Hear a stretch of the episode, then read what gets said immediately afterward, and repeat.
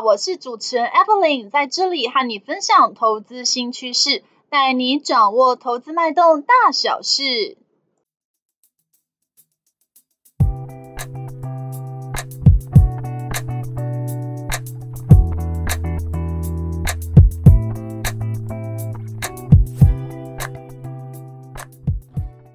Hello，大家好，欢迎回到风投资。风投资啊，目前在 Apple Podcast、Mr. Bus、Google Podcast、Sound 等平台都有上架哦。有定时聆听的听众朋友们，谢谢你们的支持。Mr. Bus 播放器啊，最近有开放申请 Podcast 节目的免费推广。Evelyn 啊，希望可以让更多人听见这个节目，触及更多用户哦。因为啊，编辑团队会挑选适合的申请内容做推荐。包括啊用播放器的推播通知、官方账号动态贴文等等。申请的条件之一啊，就是在 Mister Bus 全能播放器 APP 上的节目评分至少四点零颗星才能够申请。而且啊，目前只有使用 iOS 系统的粉丝听众才能进行评分哦。Android 系统的用户啊，Mr. Bus 还会在筹备开发评分的功能。所以说啊，如果您使用的手机是 iPhone，麻烦您打开 Mr. Bus 的播放器，并且搜寻到《风投资》这个节目，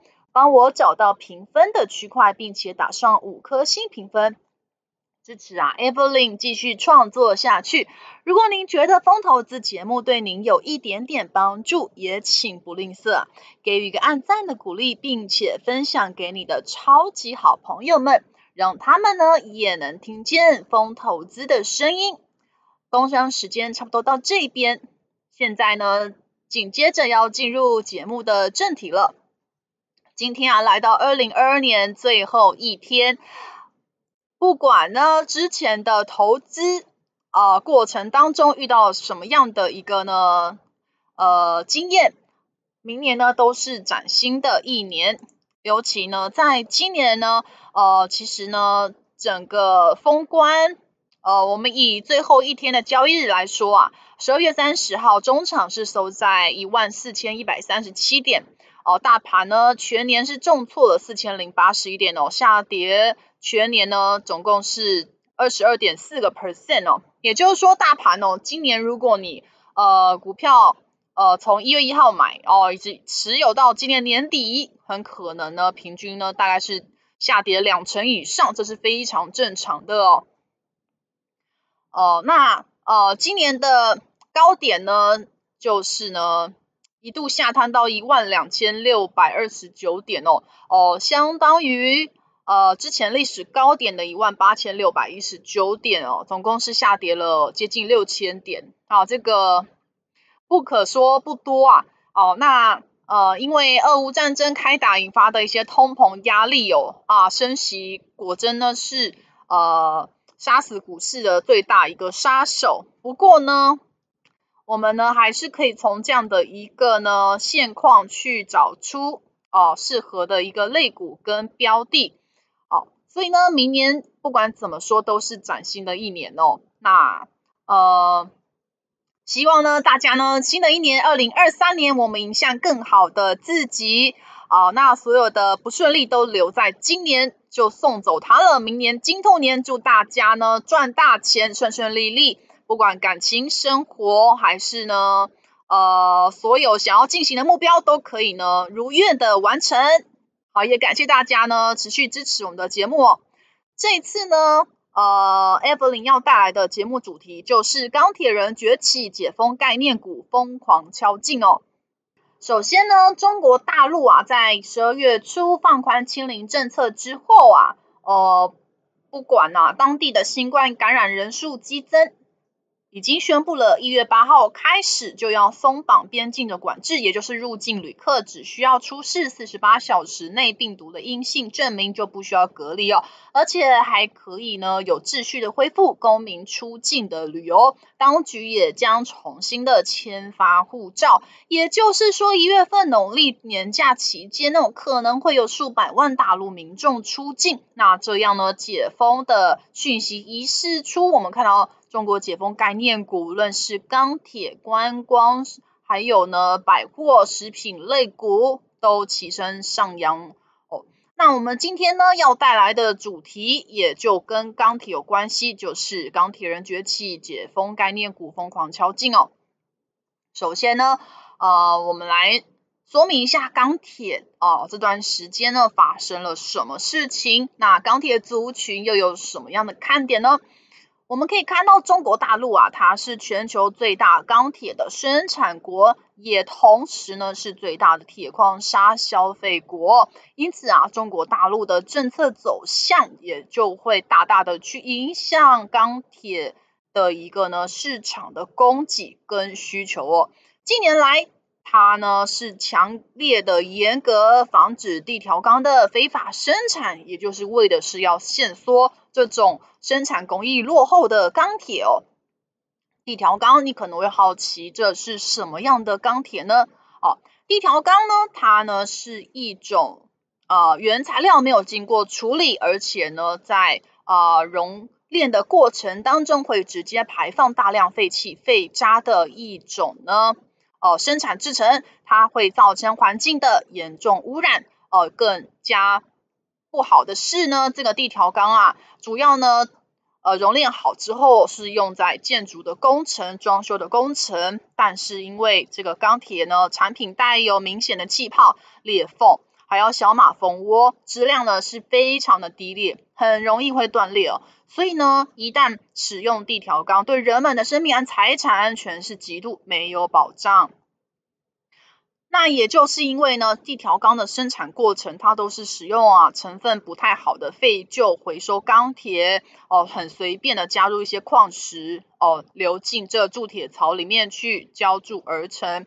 这个生产过程是没有受到严格把关的。哦，所以呢，无论是对于环境的保护，或是人类的生命财产安全，都是非常不好的。也就是中国大陆啊，二零一六年哦，意识到这件事情，就坚决的要呃停止钢铁这种新增违规产能的事情，也就是要打击地条钢。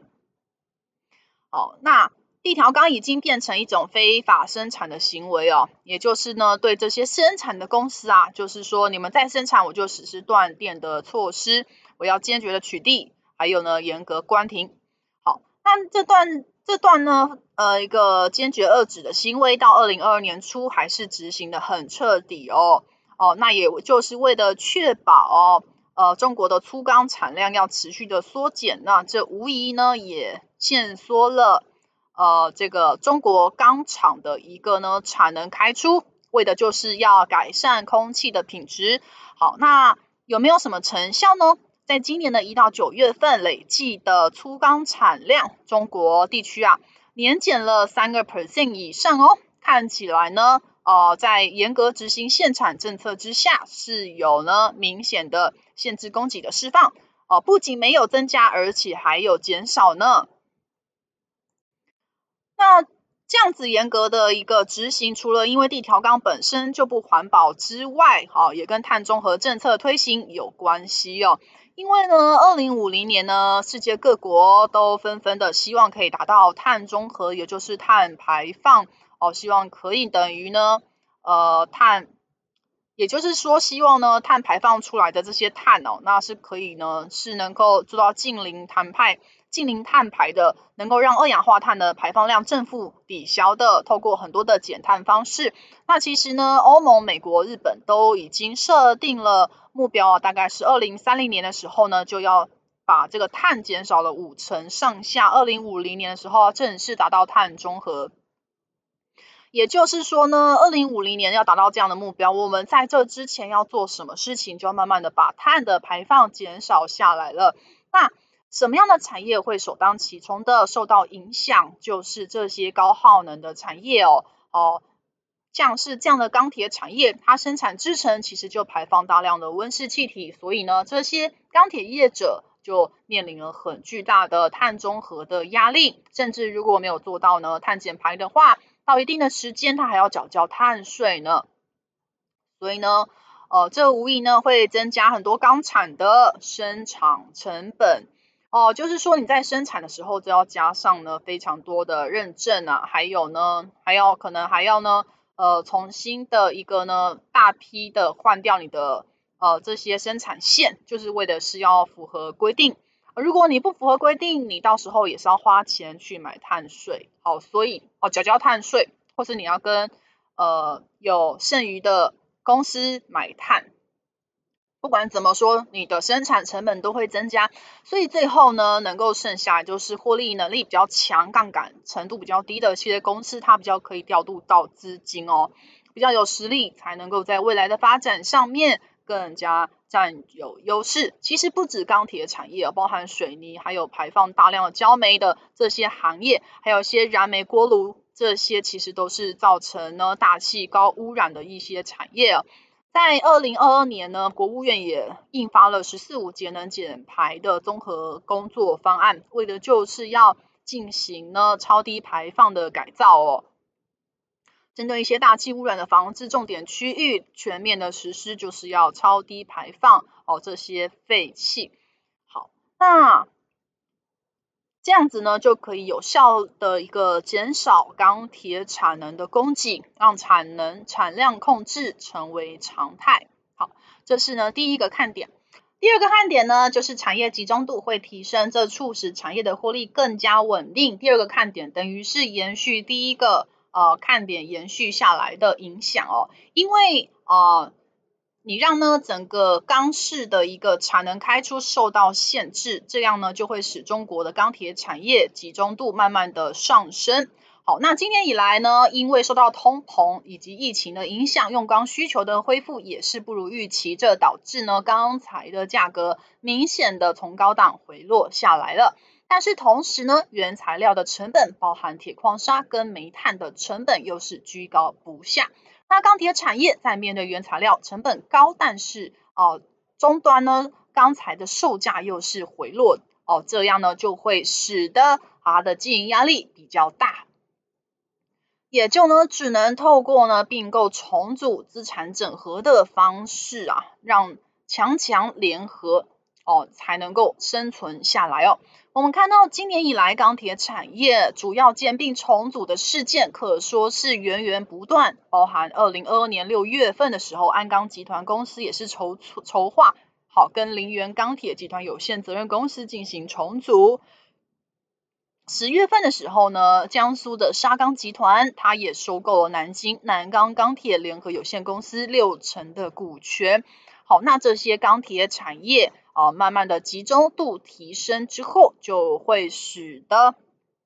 这些活下来的产业，哦，它呢能够提高对上游跟下游溢价的能力，哦，这使得产业的获利是更加的稳定。毕竟中国钢铁产业集中度原本是相当低的，它的结构也相对分散。二零一六年的时候呢，中国钢铁的产业集中度只有十八个 percent，但是经过近年来啊，不断的整并重组，并且进行联盟，好，那这些呢留下来的产业，它呢扩大了生产规模，也降低了生产的成本，无形之中更是提高了市场占有率。近年来啊，欧洲、美国还有呢日本。中国大陆、韩国，好，这些呢国家钢铁的集团集中度都持续的提升，这让这在世界上面呢就形成了呃各个不一样的不锈钢集团，而且大者恒大的趋势更加的明显哦。这是第二个看点，因为活下来的公司都变得更强了，所以呢产业的获利也更加的稳定哦。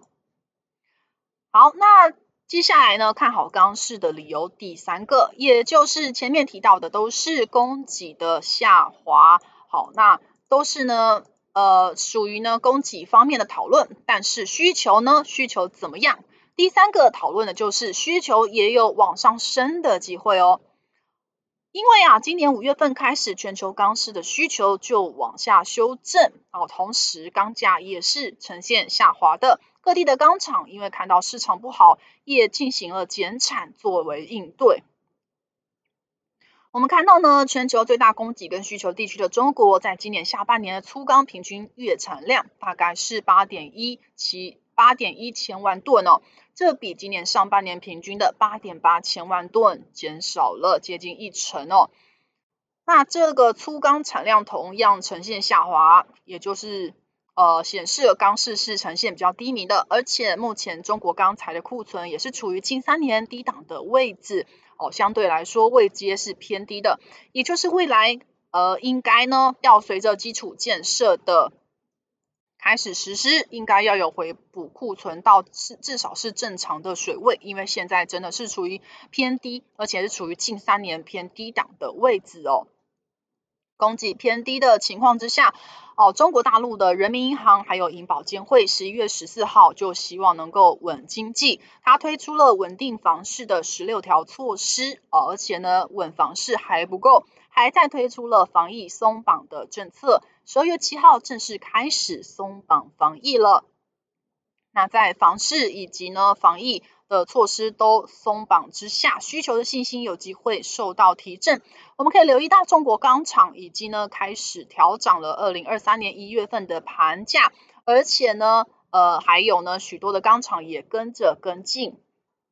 包含像台湾的中钢、中红等等的，都有跟着调涨一月份的盘价了。那二零二二年十月份啊，世界钢铁协会也。预估二零二二年呢，全球钢市需求虽然下滑二点三 percent，但是二零二三年展开新的局面。全球钢市它预估呢是可以哦、需求成长一个 percent 的，好、所以呢这是非常好的消息哦。也就是说，通膨、升息、俄乌情势这些因素在二零二二年已经过去了，二零二三年有机会获得缓解之后，就可以呢带领钢市逐渐的脱离了谷底。